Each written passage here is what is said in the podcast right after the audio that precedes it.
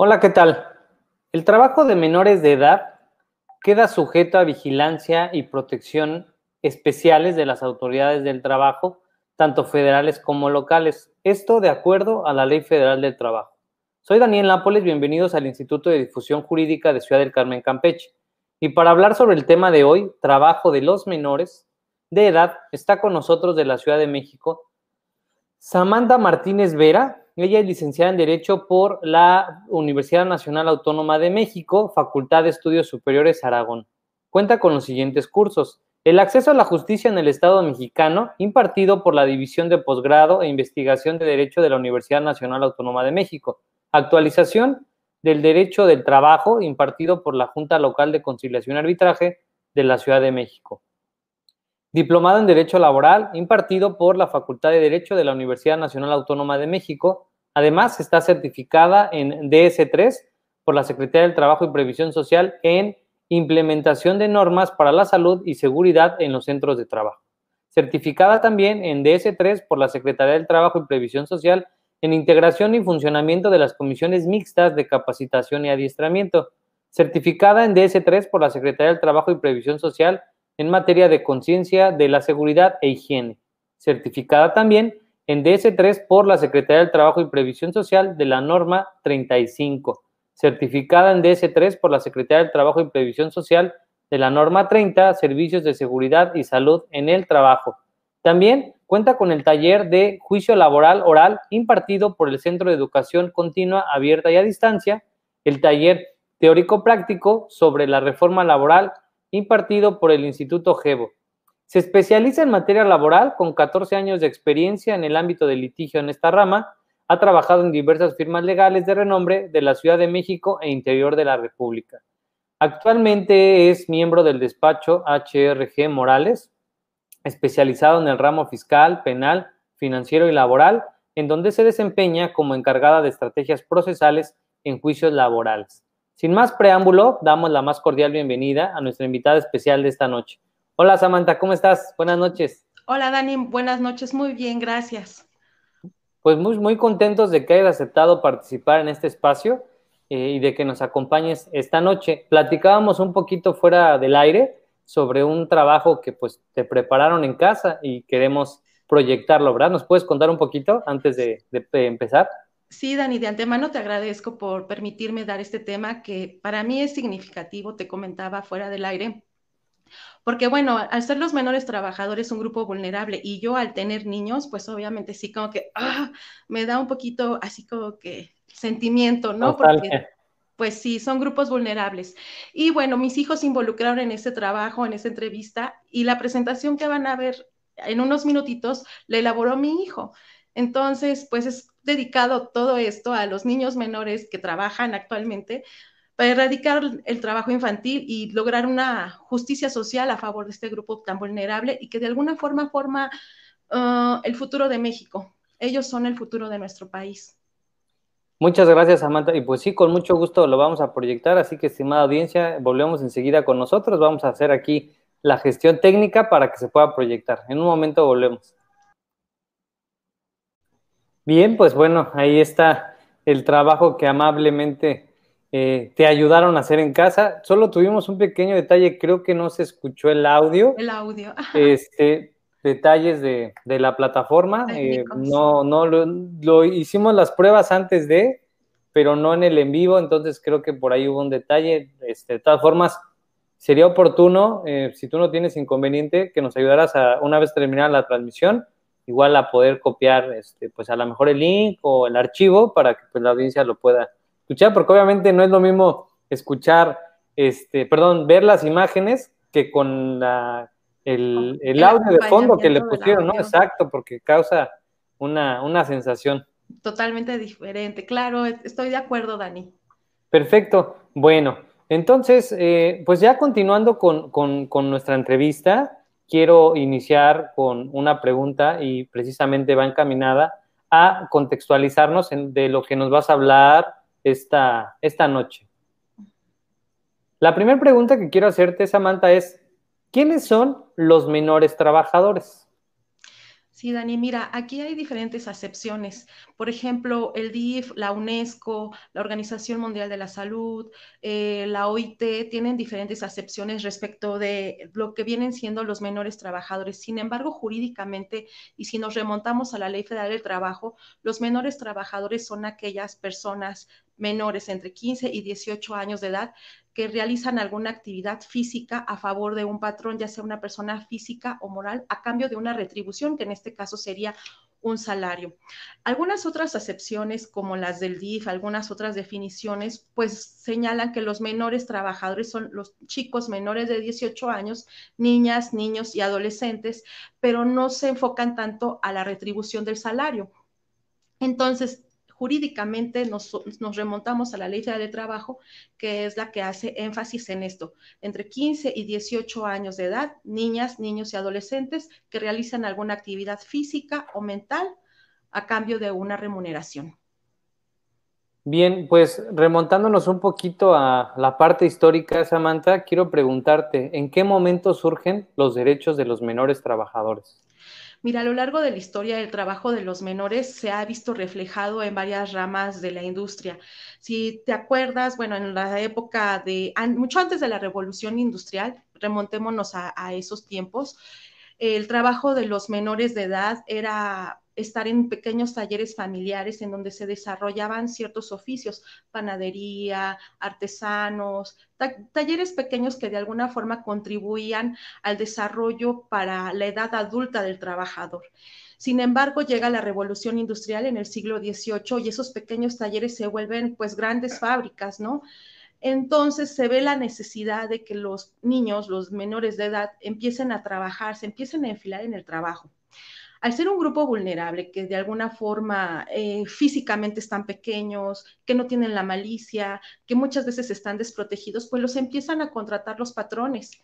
Sin embargo, precisamente por tanta vulnerabilidad que representa un menor, les empiezan a pagar sueldos muy bajos y los empiezan a, a hacer que trabajen tiempo extraordinario de hasta 18 horas imagínate. Entonces empieza a haber un descontento social y comienza a haber ciertos cambios, ciertas normas en donde empiezan a establecer una edad mínima de acceso al trabajo. Generalmente es a partir de los 12 a los 14 años. En México solamente empieza a haber como pequeños destellos de luz a favor de los menores trabajadores a lo largo de nuestra historia. Imagínate que en el México prehispánico de igual manera los menores trabajadores contribuían a las labores del hogar y a veces no se les pagaba ningún sueldo. Eh, finalmente, cuando llegan los españoles, pues se veían doblemente sometidos tanto por sus padres como por los españoles, llegando con ello, pues la esclavitud de estos tipos de, estos menores trabajadores. Hasta 1917, con nuestra constitución, hay un binomio jurídico súper importante, que es el artículo 123 constitucional y el artículo tercero garantizando la, educación de todas las personas con el artículo tercero, tercero y con el 123 que garantiza todas las garantías de los trabajadores, se comienza a dar un binomio jurídico excepcional en donde en México se empieza a velar un poquito más por los derechos de los menores trabajadores. Sin embargo, de 1930 a 1960, México sufre como que una especie de revolución de un México agrícola a un México más eh, industrializado en este momento los patrones empiezan a verse eh, de alguna forma orillados a empezar ahora sí a establecer límites de jornadas laborales, límites de edades para trabajar y la OIT comienza también a voltear sus ojos sobre México y empieza a pronunciarse sobre México para que empiecen a firmar convenios, acuerdos, para que se respeten leyes y tratados internacionales. Entonces, a lo largo de la historia se ha velado mucho por el trabajo de los menores de edad, pero muchas veces esto ha quedado plasmado. En la práctica, pues realmente no es tan tan verdadero, ¿no? Tan aplicable la ley. Entonces, ahorita en nosotros, eh, con la cuestión del coronavirus, tenemos un retroceso de 20 años de disposiciones a favor de los menores trabajadores y a lo largo de la historia de México, muchísimas crisis económicas han echado para atrás tanto trabajo que se ha hecho. Desde ese entonces se ha estado eh, velando por el derecho de los menores trabajadores y no ha habido a ciencia cierta al 100% Mm, una ley o una implementación de la ley que realmente establezca pues que se defiendan y que se respeten sus derechos. Bien, eh, Samantha, en tu opinión, ¿cuáles son las causas y efectos de los menores trabajadores? Mira, Dani, definitivamente eh, una de las causas principales es la pobreza. Definitivamente eh, los padres muchas veces se ven obligados a que sus hijos se vayan a trabajar, se enfilen en el trabajo. También otra de las causas es que desafortunadamente, y es muy respetable, que muchos padres de familia eh, tienen la idea de que los menores de 18 años tienen que formarse en los trabajos para su edad adulta. Entonces, desde los 6 años, 10 años, 12 años, 15 años, pues solicitan a los menores que vayan a trabajar para que de alguna manera vaya esto contribuyendo a su formación profesional.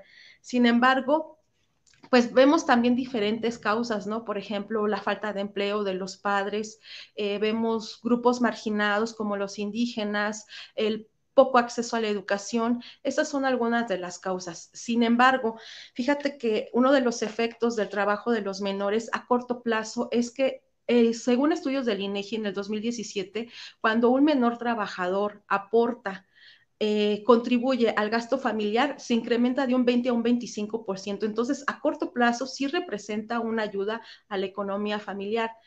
Pero a largo plazo, ¿qué pasa? Ese menor se ve de alguna forma orillado a faltar a la, escuela, a no hacer las tareas, va abandonando sus estudios. A la larga, este menor se convierte en un adulto que ya no se dedicó a la escuela y ya tiene como adulto trabajador, tiene muy poco acceso a un trabajo remunerado, a un trabajo calificado. Y si llega a ser papá, se va a ver también en la necesidad de que sus hijos trabajen desde muy pequeños. Entonces se va haciendo como que un círculo vicioso social y por eso es muy importante y muy importante que nosotros como sociedad empecemos a establecer bases, parámetros, cambiemos de ideas y realmente ah, velemos porque la ley se aplique a favor de los menores y no vayamos creando este círculo vicioso porque cada vez va a haber más pobreza, más pobreza. Mientras menos estudios haya, haya con los menores, más pobreza va a haber.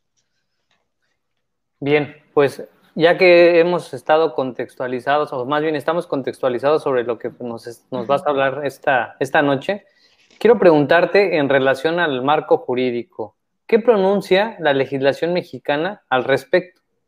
Fíjate que la constitución política en el artículo 123 establece las prerrogativas de los trabajadores. Derivado de esta tenemos definitivamente la Ley Federal del Trabajo, que dedica un capítulo especial del artículo 173 al 180 al trabajo de los menores.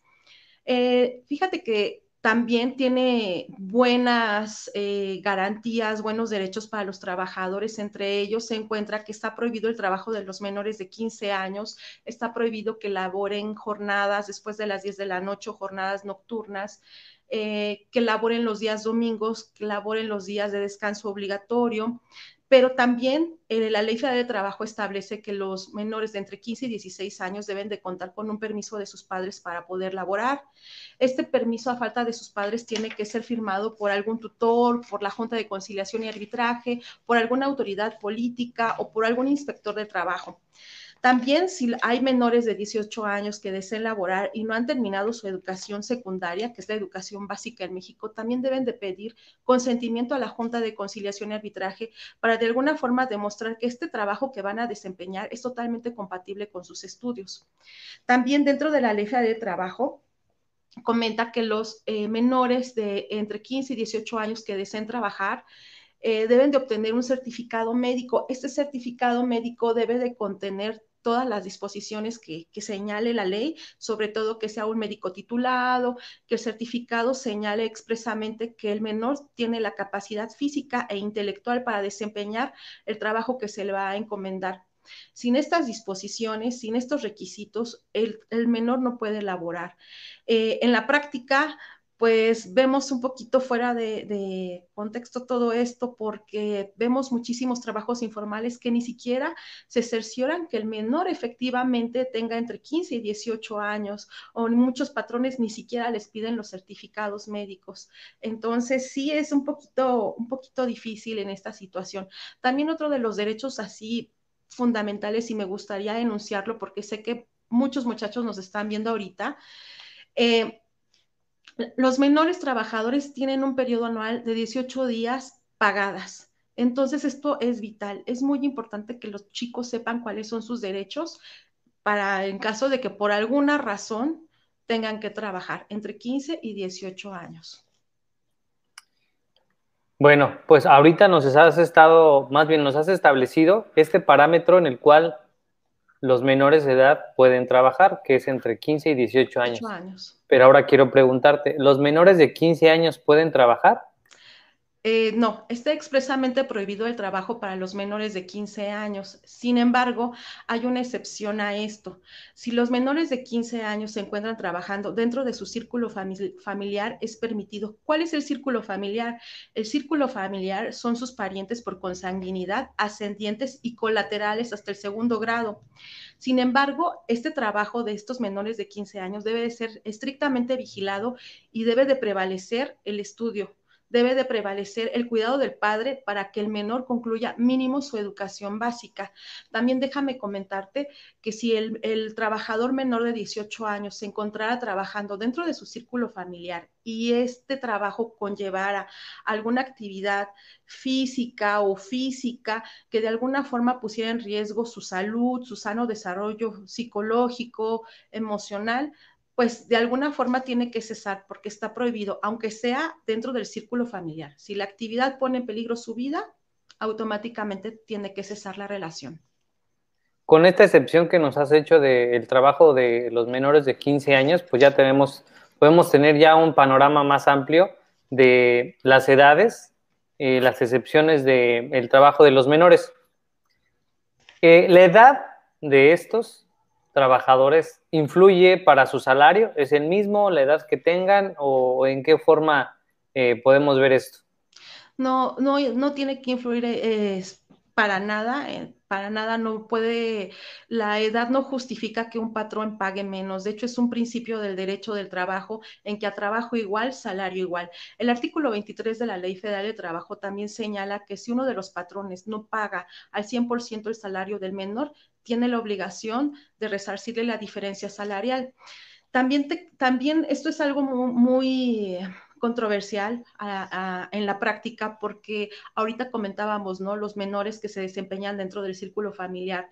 Generalmente este tipo de trabajos... Eh, pues no son 100% llevados a cabo o el salario no es 100% pagado. Muchas veces estos patrones de estos menores dentro del círculo familiar eh, confunden la consanguinidad con el trabajo y generalmente no se les paga al 100% o definitivamente no se les paga simplemente por ser parientes. Entonces, no, no influyen absolutamente nada. Si el menor de edad hace la misma cantidad de trabajo que un adulto, se le tiene que pagar exactamente lo mismo. Bien, eh, ¿los trabajadores de menores de edad pueden laborar en el extranjero? ¿Está permitido esto? No, Dani, está prohibido que los trabajadores laboren en el extranjero. Eh, los trabajadores menores de edad laboren en el, extranjero. Sin embargo, fíjate que hay ciertas excepciones a esta situación, porque aquí en México hay mucho talento. Entonces, puede ser que el menor sea, tenga, no sé, estudios eh, muchísimo, muy altos, tenga de alguna forma capacidades intelectuales, musicales, artísticas, deportivas, que de alguna forma el hecho de que viajen al extranjero contribuya a que él siga recreándose, a que él siga eh, creciendo en ese sentido. Aquí, en este caso, sí se pueden ir al extranjero, pero la mano de obra infantil como tal, tal cual común y corriente, no puede salir a trabajar al extranjero. Bien, y visto esta protección que, que, hay hacia los menores en relación a su, a su jornada de trabajo, ¿Ellos pueden laborar tiempo extraordinario? No, definitivamente la Ley Federal del Trabajo prohíbe que laboren tiempo extraordinario. De hecho, establece una jornada máxima de seis horas, la cual tiene que ser dividida en dos periodos de tres horas cada uno y una hora intermedia para que tomen sus alimentos o descansen fuera de la fuente de trabajo.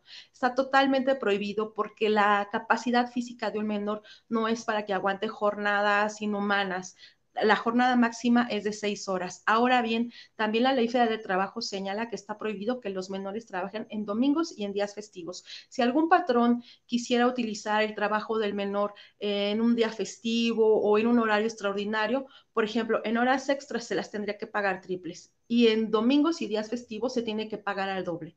Esto porque es porque el menor trabajador tiene como derecho inherente el derecho a la educación y tiene que de alguna forma eh, enfocarse totalmente a la escuela. Esta es una super prerrogativa que, que brinda la Ley Federal de Trabajo, la supremacía a la educación sobre el trabajo del menor. Entonces, sí es muy importante que se establezca una jornada coherente y realista para un menor. Samantha, ¿y qué pasa si un trabajador eh, menor de edad es despedido de su trabajo? ¿Qué puede hacer? ¿Qué ocurre? ¿Cuáles serían los efectos? Mira, Dani, el hecho de que sean menores de edad no no implica que tengan o pierdan derechos, al contrario, ellos gozan exactamente de los mismos derechos que los adultos trabajadores y pueden ejercitar las acciones laborales que consideren pertinentes. Incluso si ellos llegaran a presentar alguna demanda por despido injustificado y no contaran con alguna representación, la Junta Local de Conciliación y Arbitraje de inmediato tiene obligación de inmediato solicitar el apoyo de la Procuraduría de la Defensa del Trabajo para que le asignen un defensor o un abogado o, simplemente para que se le vaya al niño guiando dentro del juicio. También esto eh, eh, llega a suceder en los juicios de declaración de beneficiarios. Aunque el niño sea menor de edad y si él cree o la, Junta considera que el niño puede ser susceptible de la acción laboral para solicitar la declaración de beneficiario, también tiene derecho a hacerla valer ante la Junta correspondiente hay una, em, una dinámica que ocurre pues eh, precisamente en los centros de trabajo y en, este, en, relación a lo que nos comentabas en el ámbito familiar sobre el trabajo doméstico. ¿El trabajo doméstico eh, puede ser considerado como un trabajo o las labores domésticas? Fíjate que esta es una excelente pregunta que muchos niños que ahorita, niños, niñas y adolescentes están, en, casa. en, su casa, de verdad que esta pregunta le encantó a mi hijo. Mira, te comento, los quehaceres domésticos, las labores como tal dentro de la casa, por ejemplo, ayúdame a barrer, tiende tu cama, ayúdame a lavar los trastes como tal, se consideran únicamente como labores domésticas y de alguna forma pues también contribuyen un poco a su formación.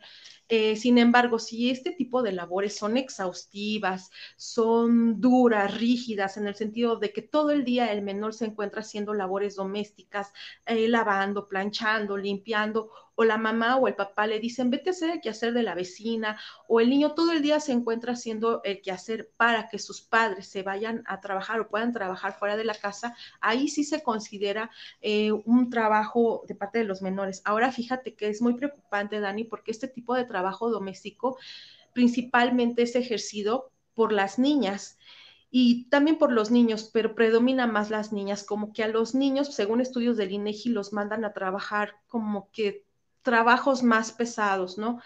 Sin embargo, en este caso se prevé 111.300 niños que laboran en trabajo doméstico exhausto a estos niños pues no se les paga, a estos niños se les maltrata, a estos niños generalmente son sujetos de abusos de cualquier tipo. Y es una situación difícil y es una situación triste porque el trabajo doméstico al desempeñarse en un ambiente privado, al desempeñarse en un lugar donde, donde no se ve, donde está como oculto, pues es muy difícil denunciar, es muy difícil que, que algunas otras personas se den cuenta que los niños están abusados o que los niños están cayendo en explotación del trabajo doméstico. Sin embargo, pues es triste, ¿no? Porque en la práctica llega el momento en que hay muchos trabajadores domésticos menores de edad y, no se hace algo con ellos, ¿no? Es importante que los menores trabajadores sepan sus derechos porque aunque estén pequeños, los pueden hacer valer, no están solos. Samantha, además de estas obligaciones que ya nos has mencionado de los patrones de que no deben contratar a menores de 18 años si no tienen un permiso, ya sea por la Junta de Conciliación, por un tutor, eh, ¿qué otras obligaciones debe cumplir un patrón que tenga a su servicio eh, menores de edad? O trabajadores menores de edad, perdón. Sí, fíjate, Dani, que desde mi particular experiencia, yo hago mucho hincapié a los patrones que pretendan eh, contratar a menores trabajadores en el sentido de que les pidan los exámenes, porque me pasó en una ocasión que expidieron o el niño hizo un certificado médico apócrifo entonces hubo todo un problema ahí. Entonces sí es recomendable que los patrones estén solicitando los certificados médicos cada seis meses. También es importante que los patrones deba eh, establecer una jornada laboral, ya sabe, el máximo de seis horas, en la que el menor tenga oportunidad de terminar con sus estudios. Debe de prevalecer el, el, derecho del menor sobre el trabajo, definitivamente. Por otra parte, el patrón tiene como obligación brindar capacitación y adiestramiento. Esta es una parte fundamental porque el patrón tiene que capacitar al menor para evitar accidentes de trabajo y de alguna manera para que haya una buena producción en su, en su empresa. Otra, otra de, de, las obligaciones que tiene el patrón, pues es de proporcionar todos los informes, todos lo, los datos que las autoridades del trabajo le pidan, los tiene que proporcionar a la brevedad. Estas son las principales obligaciones que tiene el patrón, independientemente de que tiene que darle sus 18 días de vacaciones, no hacerlos laborar en jornadas nocturnas, después de las 10 de la noche, etcétera. Bien, Samantha, pues eh, quiero preguntarte algo que vemos todos los días, ¿no? Y, y esto mayormente en, en, las grandes ciudades. ¿Qué pasa con los niños que trabajan en la calle? Fíjate que este es un tema muy sensible y, y como te comentaba hace rato, a mí, híjole, me, causa mucha sensibilidad, muchísima sensibilidad, mira, se me traba la lengua, porque des, desafortunadamente la mala economía por la que atraviesa nuestro país, eh, cada vez más niños se ven obligados a trabajar en la calle. Los vemos en las esquinas, los vemos eh, lustrando zapatos, cargando bolsas, vendiendo dulces, eh, de limpia parabrisas. El trabajo en la calle o el trabajo callejero o el trabajo, así se le llama, la verdad siento feo decirlo así, pero el trabajo callejero de los menores de edad, fíjate que es muy fácil acceder a él. ¿Por qué? Porque en el trabajo de la calle no les van a pedir los certificados médicos, tampoco les van a pedir el permiso de los papás. Entonces es muy, muy fácil que ellos entren a este tipo de, trabajo, al trabajo callejero. Pero ¿qué pasa, Dani? En el trabajo que desempeñan este tipo de, de, los muchachos en la calle, no está la figura del patrón. No hay un patrón a quien tú le puedas exigir que cumpla con las obligaciones que señala la Ley Federal del Trabajo. Entonces, jurídicamente te ves imposibilitado imposibilitado ejercer alguna acción en contra de alguien porque no hay un patrón como tal. Ahora bien, esta situación de alguna forma está rebasando totalmente a México porque no hay una legislación 100% aplicable para evitar el trabajo de los niños en la calle y también no hay un patrón, no hay ninguna figura que, que los ampare. A mí eh, me consterna mucho, hay casos verdaderamente consternantes ahora que he estado muy involucrada en este tema en donde nosotros vemos que hay niños que absorben totalmente el gasto familiar y para ellos muchas veces es más eh, retribuible trabajar en la calle pero al mismo tiempo se exponen a muchísimas cosas, a muchísimos abusos. Entonces, aquí lo ideal sería sensibilizar a la gente para que se vaya erradicando el trabajo infantil, el trabajo en la calle y nosotros mismos ya no fomentar. A veces duele, ¿no? No dar una moneda, que no te lustren los zapatos, pero si nosotros seguimos haciendo uso de esa mano de obra de estos niños, seguimos fomentando y es un círculo vicioso. Samantha, en tu opinión, ¿cuáles son las peores formas de trabajo infantil?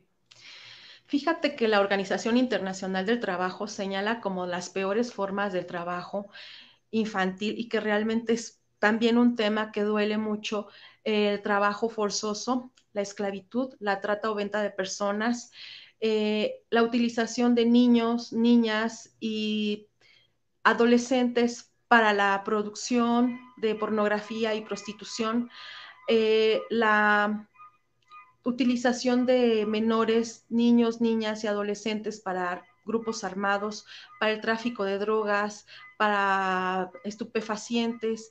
Este tipo de, de trabajo se consideran como las peores formas a las que puede ser sometido un menor, que de alguna forma conllevan a la explotación, que de alguna forma ponen en riesgo su salud psicosexual, su salud emocional. Muchos de estos menores, Dani, se ven involucrados en homicidios, en enfermedades de transmisión sexual, en embarazos no deseados, abandonan lentamente la escuela, son separados de su familia, no viven dignamente, son golpeados, son abusados sexualmente, físicamente. Entonces, la Organización Internacional de Trabajo señala estas formas como las peores formas del trabajo de los menores de edad.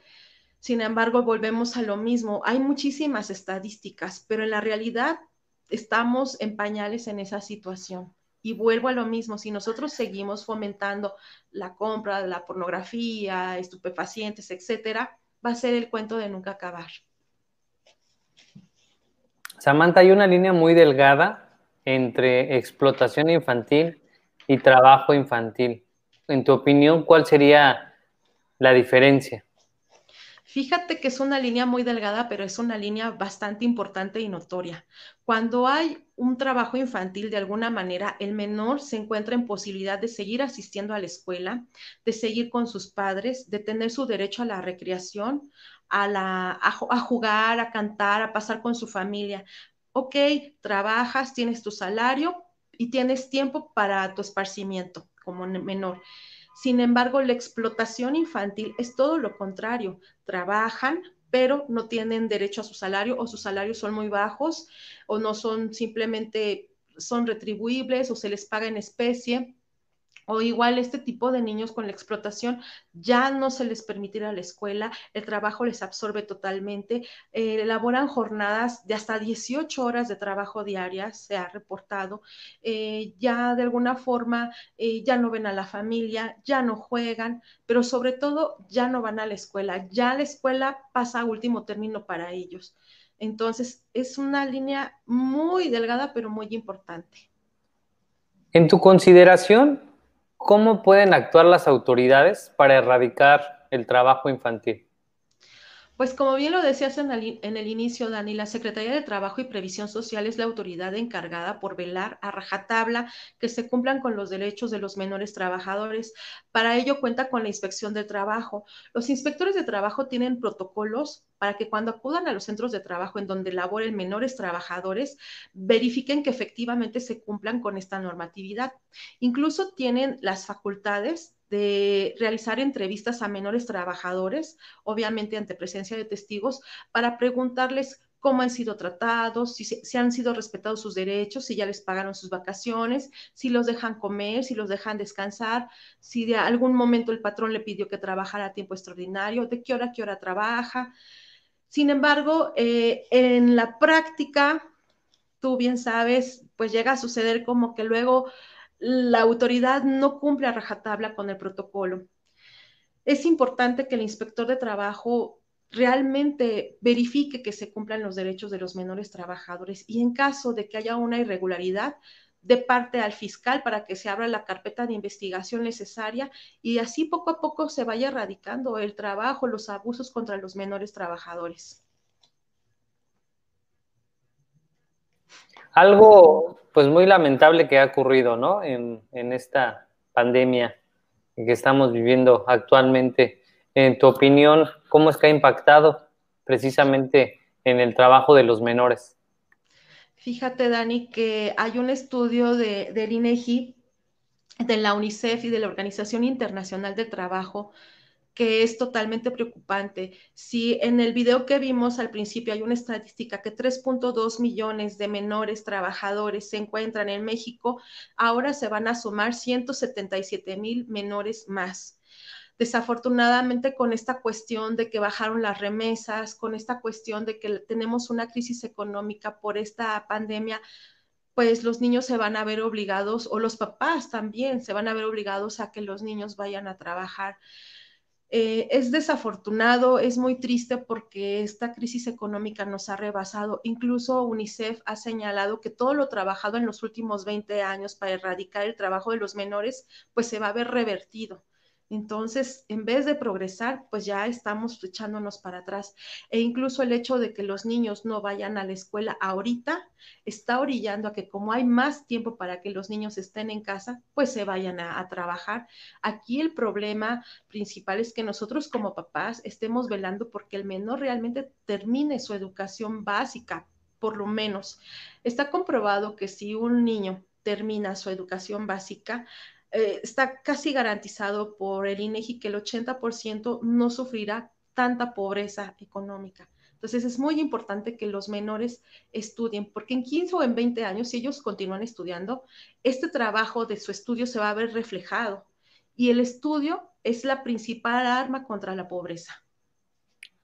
Samantha, desde tu punto de vista, ¿cuáles pueden ser algunas soluciones para erradicar el trabajo de los menores? Definitivamente la principal solución sería erradicar la pobreza. Sin embargo, eh, vemos que las crisis, tan solo esta crisis del COVID, pues no nos permite salir a flote.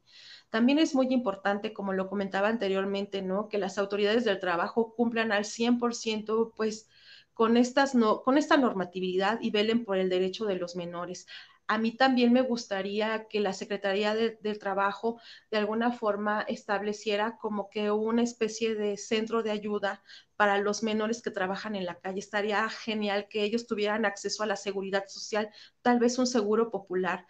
También que la SEP tuviera mejores aulas, tuvieran mm, mejores programas de atención a los menores que no tienen acceso a la escuela seguimos en la misma situación en algunas comunidades indígenas que tienen que caminar hasta una hora para llegar a su escuela. Esto no puede ser.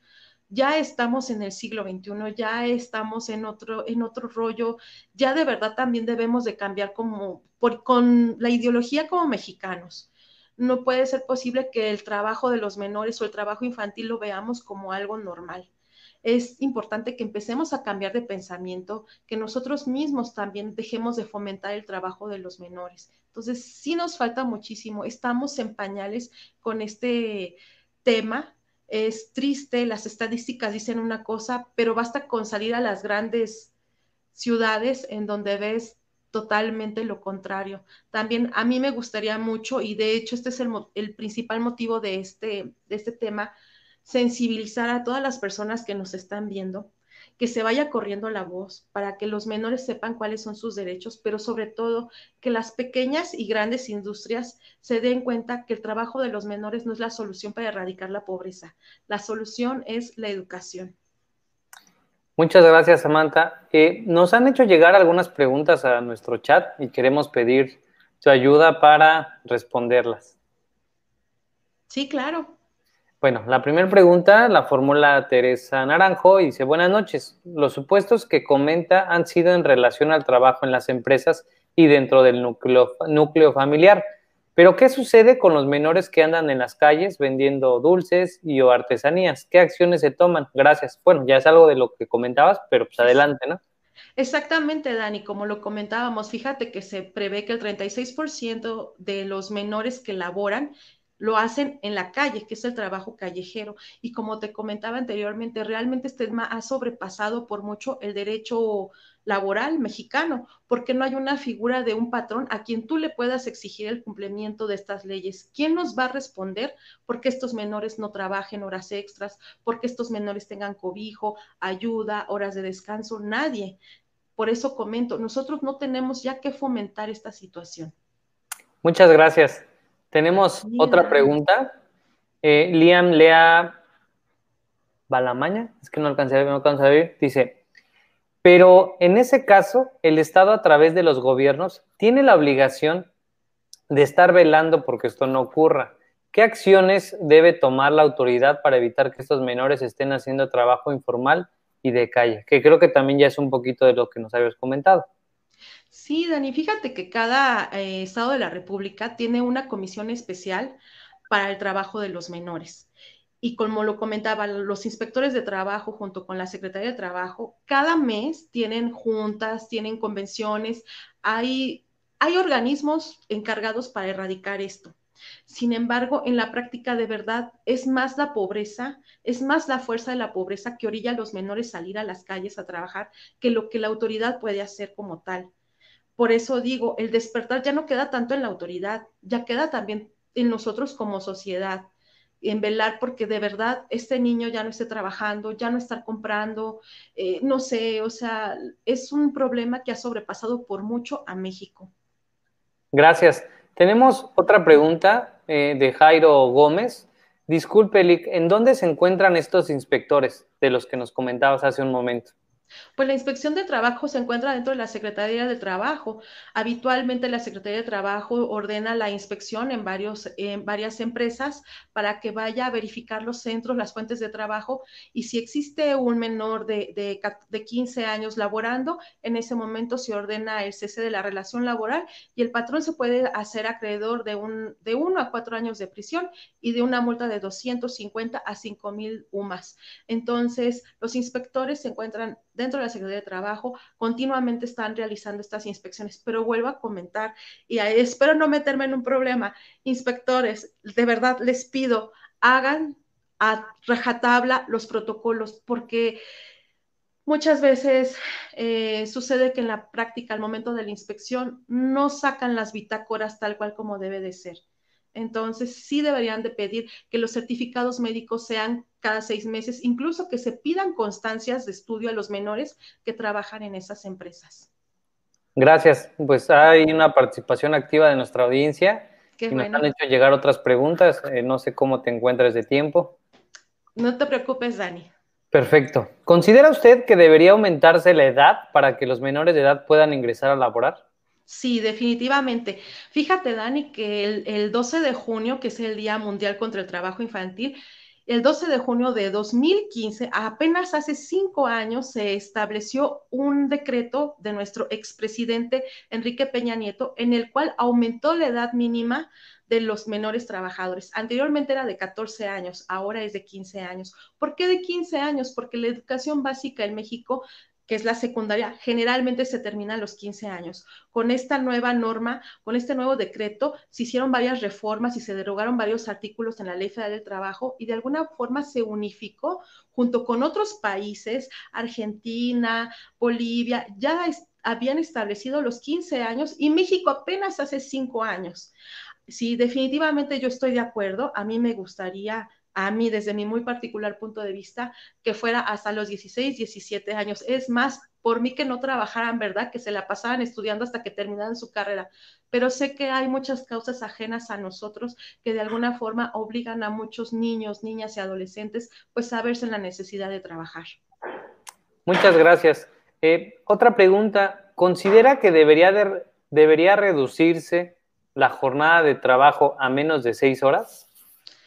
Pues mira, yo también no voy a sacrificar a los patrones porque también soy representante de muchos patrones y también me gusta ser realista. Yo creo que una jornada de seis horas dividida en dos periodos de tres horas cada uno, con una hora intermedia para tomar sus alimentos o descansar fuera de la fuente de trabajo, siempre y cuando esto no interfiera con los estudios del menor, no le veo mayor problema, pero ni un minuto más ¿no? me gustaría que pasara más. ¿Por qué? Porque aquí debe de prevalecer el derecho del menor a la educación, a la recreación, al esparcimiento. Solamente la niñez se vive una vez y de verdad hay que cuidarla. Gracias. Otra pregunta. En el caso de que un, un menor de edad sea despedido, ¿el tutor tiene que promover su demanda o puede hacerlo por su propio derecho? Como lo habíamos comentado anteriormente, Dani, ellos no necesitan ningún permiso especial para ejercitar alguna acción laboral. La Procuraduría de la Defensa del Trabajo cuenta con abogados muy capacitados que pueden ayudar al, menor, asesorarlo, a interponer su demanda, a ejercitar las acciones laborales que sean pertinentes siempre y cuando se garantice, obviamente, pues que se van a respetar sus derechos. El menor puede pelear sus derechos, puede acudir en cada estado de la República hay una Procuraduría de la Defensa del Trabajo, incluso en Internet pueden obtener los teléfonos donde ellos pueden acudir, no necesitan ningún permiso en especial. Muchas gracias. Penúltima pregunta hasta ahorita. Adelante, adelante. ¿Considera usted que debería existir una comisión mixta encargada de vigilar el trabajo de los menores en los centros laborales? Mira, Dani, fíjate que es una muy buena propuesta y de hecho hay varias comisiones que se han realizado eh, en razón de sugerencias de la Organización Internacional de Trabajo para que se estén vigilando, pues que los menores de alguna forma eh, no se malpasen, cumplan únicamente con seis horas de trabajo, no haya trabajos nocturnos. Estaría fabuloso. Eh, de hecho, muchas empresas lo llevan a la práctica. Fíjate que en algunas empresas y talleres hacen una especie de bitácora en donde ponen el nombre del trabajador, eh, cuándo ingresó a trabajar, en qué fecha le toca su periodo vacacional, la jornada de trabajo, en qué grado escolar va. Y con estas bitácoras empiezan de alguna forma como que a cuidar que el menor no se salga de los parámetros que marca la ley, ¿no? También, eh, como una especie de comisión o como una especie de vigilancia, es el inspector de trabajo, el que de alguna forma tiene acceso a esa información, a toda la, información que le pueda pedir el, el, inspector al patrón para velar que efectivamente los derechos del menor no se vean violados. Entonces, sí, sí es una muy buena propuesta. Sin embargo, no sé si algunos patrones o empresarios estuvieran de acuerdo en realizarlo. Bien. ¿Considera usted que debería existir un salario mínimo general para los menores de edad y que fuese, por supuesto, mucho mayor que el salario mínimo? Fíjate que un, eh, principio fundamental del derecho laboral mexicano es a salario, a trabajo igual, salario igual. Yo creo que si nosotros nos excedemos simplemente porque tengan menos de 18 años y una persona por ser un adulto y realizan el mismo trabajo y solamente porque es menor darle un salario mayor, no creo que sea justo, no creo que sea equitativo. A, trabajo igual, salario igual. Aquí la ley de trabajo afortunadamente los ampara en el sentido de que ellos deben de ganar mínimo un salario mínimo general vigente. Gracias. Pues bueno, con esto cerramos esta etapa de preguntas y respuestas y una pregunta que quiero hacerte a nombre del instituto. ¿Cuál podría ser la reflexión final que podríamos hacer sobre este tema que nos has platicado esta noche? Definitivamente la sensibilización, definitivamente la sensibilización como sociedad, tomar en serio este tema, tomar las riendas, darnos cuenta, voltear a nuestra sociedad y darnos cuenta que en cada esquina, que en cada puesto hay un menor trabajando, que solamente se vive una vez, que la niñez es fundamental en el individuo, en toda su vida. La niñez marca totalmente el antes y el después, tu futuro. Como lo comentaba hace rato, ¿no? Los menores son el futuro de México. Nosotros tenemos que cuidar nuestra niñez, tenemos que sensibilizarnos, tenemos que procurar no fomentar este tipo de trabajo. Y en caso de que los niños se vean obligados a realizarlo, pues respetarlos y cuidarlos y sobre todo velar porque estos menores continúen con su educación, terminen su educación básica por lo menos. Gracias. A ti, eh, Samantha, eh, como lo comentaba al inicio de la charla, tú nos acompañas de la Ciudad de México. En caso de que alguien de las personas que está viendo esa transmisión desee contratar tus servicios, abundar más sobre el tema, ¿dónde puede localizarte? ¿Alguna red social que desees compartir o datos de contacto? Pues realmente como una red social como tal, pues no tengo, no sé si tú tengas algún inconveniente, que me localicen a través de tu instituto sin ningún problema. Ahí les podemos dar datos de, si tú me permites, ¿verdad? Por supuesto, adelante, adelante. Les podemos dar datos, asesoría laboral incluso, a efecto de que, bueno, pues se vea que los mexicanos no estamos solos al momento de ejercitar nuestras acciones laborales. Y sobre todo, los menores no están solos, pero sí, Dani, eh, si tú me permites, a través de ti, que nos pueden enlazar. Perfecto. De hecho, pregunta alguien en el, en el, en el chat que si pueden enviarte solicitud para estar pendientes si es que subes información. Sí, pues, claro. Claro, claro. De hecho, estoy ahorita compartiendo el video en mi página de Facebook. Ok. Que, que, con toda confianza me pueden mandar un mensaje solicitándome informes, lo que quieran, de verdad, con todo gusto, de corazón, los apoyo. ¿Cómo apareces en Facebook para que pues la gente que desee agregarte pues te envíe la solicitud? Como Samantha Martínez. Perfecto. Muy bien, pues bueno, no me queda más que eh, darte las gracias a nombre del Instituto de Difusión Jurídica de Ciudad del Carmen Campeche por haber participado en este espacio, donde el objetivo principal es compartir el conocimiento y las experiencias adquiridas, esperando te haya sentido gusto y tenerte de nueva cuenta con nosotros en una emisión más. Muchísimas gracias, Dani. Gracias a ti por permitirme hablar de este tema tan sensible y tan importante para mí. Y pues esperemos ya haya una, esto realmente sensibilice a la sociedad y luchemos por nuestros niños. Muchas gracias. Voy a, transmitir de nueva cuenta el, el, video, que pues obviamente fue un trabajo arduo. Lástima que no podemos escuchar el audio, pero pues si es posible eh, compartirnoslo en el, eh, en el link donde hicimos la entrevista, pues estaría muy padre, porque como te lo comentaba, no, no es el mismo eh, sentimiento que transmite ver las imágenes sin el audio y con el audio. Así es, Dani. Bien, pues bueno, lo vamos a transmitir.